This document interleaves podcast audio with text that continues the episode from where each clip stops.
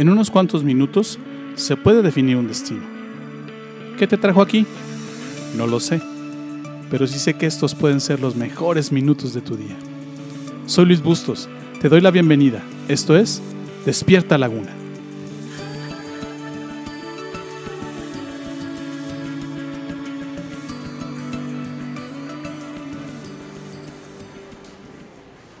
En Segunda de Reyes, capítulo 6, versos del 1 al 7, puedes leer la historia de cómo el profeta Eliseo hace flotar un hacha para ayudar a un hombre que estaba trabajando y se le cayó al agua.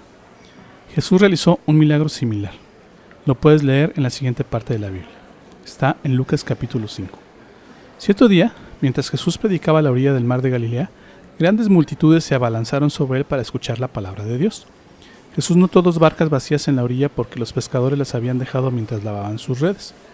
Al subir a una de las barcas, Jesús le pidió a Simón, el dueño de la barca, que le empujara al agua. Luego se sentó en la barca y desde allí enseñaba a las multitudes. Cuando terminó de hablar, le dijo a Simón, Ahora ve a las aguas más profundas y echa tus redes para pescar. Maestro, respondió Simón, hemos trabajado mucho durante toda la noche y no hemos pescado nada, pero si tú lo dices, echaré las redes nuevamente. Y esta vez las redes se llenaron de tantos peces que comenzaron a romperse.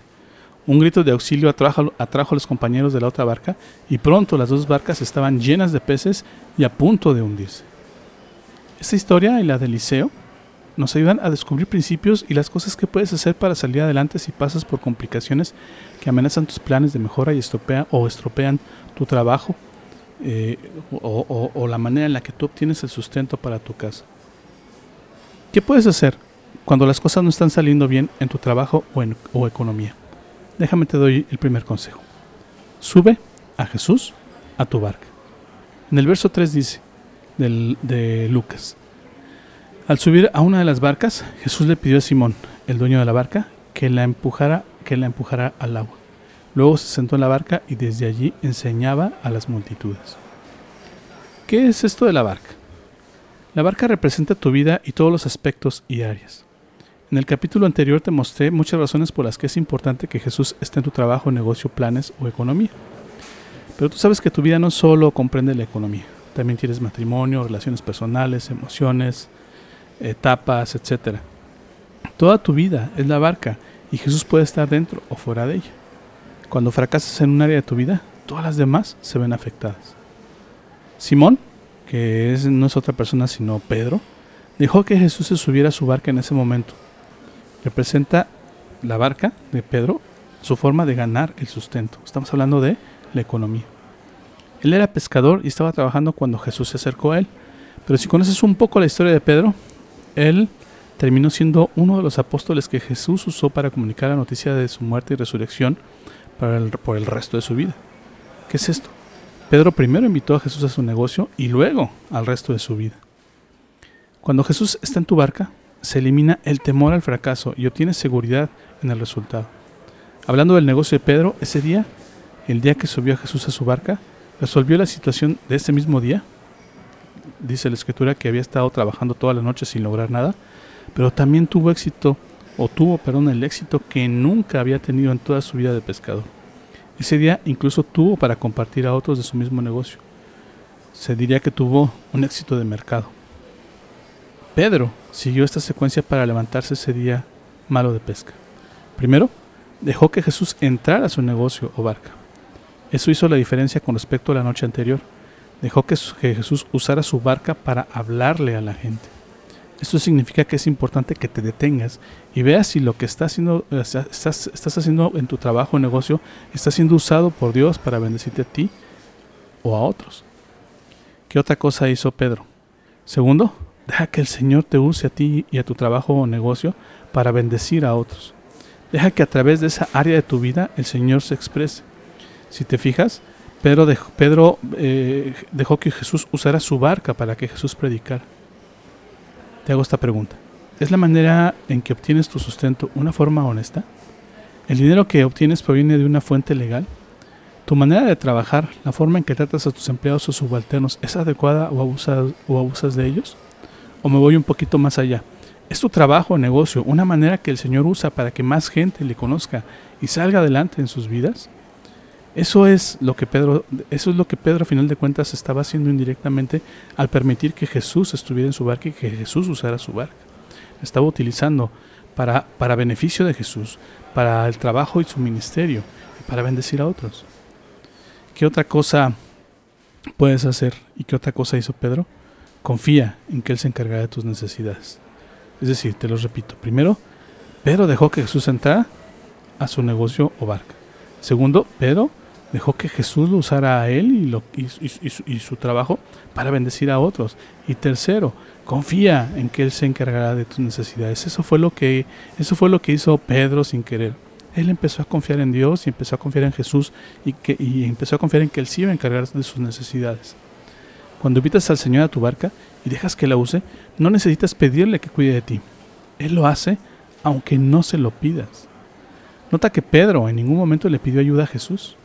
No le dijo al Señor Jesús, Señor Jesús, ayúdame con la pesca, o Señor Jesús, hazme el milagro, no he pescado nada, estoy cansado. No. Cuando terminó Jesús de enseñar, le dio instrucciones a Pedro para que volviera a ir a buscar peces de nuevo y lo ayudara a resolver la situación de ese día. Lo bendijo sin que Pedro, sin que Pedro se lo pidiera. Así es el Señor, no se queda con nada. Cuando tú lo dejas entrar a tu vida y dejas que te use para el beneficio de otros, nunca te falta nada. El Señor promete cuidar a ti de tu negocio si lo haces a, Él lo más importante. Toma nota de lo que promete. El Señor Jesús dijo esto en Mateo 6, eh, versos 25, 25 en adelante. Dice, no vivan pensando en qué van a comer, qué van a beber o qué ropa se van a poner. La vida no consiste solamente en comer, ni Dios creó el cuerpo solamente para que lo vistan. Miren los pajaritos que vuelan por el aire. Ellos no siembran ni cosechan, ni guardan semillas en graneros. Sin embargo, Dios, el Padre que está en el cielo, les da todo lo que necesitan. Y ustedes son más importantes que ellos. ¿Creen ustedes que por preocuparse vivirán un día más? Aprendan de las flores que están en el campo. Ellas no trabajan para hacerse vestidos. Sin embargo, les aseguro que ni el rey Salomón se vistió tan bien como ellas, aunque tuvo muchas riquezas. Si Dios hace tan hermosas a las flores que viven tan poco tiempo, ¿acaso no hará más por ustedes? Veo que todavía no han aprendido a confiar en Dios. Ya no se preocupen por lo que van a comer o lo que van a beber o por la ropa que se van a poner. Solo los que no conocen a Dios se preocupan por esto. Ustedes tienen como Padre a Dios que está en el cielo y Él sabe lo que ustedes necesitan. Lo más importante es que reconozcan a Dios como único Rey y que hagan lo que Él les pide. Dios le dará a su tiempo todo lo que necesiten. ¿Estás pasando por una noche larga que no acaba y te deja cansado y desanimado? ¿No ves cómo puedes salir de ese bache económico? Entonces es momento de que dejes subir al Señor a tu barca. Lo dejes que lo use para bendecir a otros y esperes y veas cómo Él cuidará de ti y te ayudará a tener el éxito que necesitas hoy.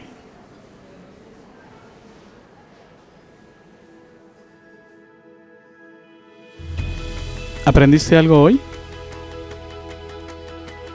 ¿Lo que acabas de escucharte es útil? Esta serie no ha terminado, así que te invito a que me acompañes en los siguientes capítulos. Todavía hay mucho que aprender y aplicar. Te prometo que no te voy a defraudar.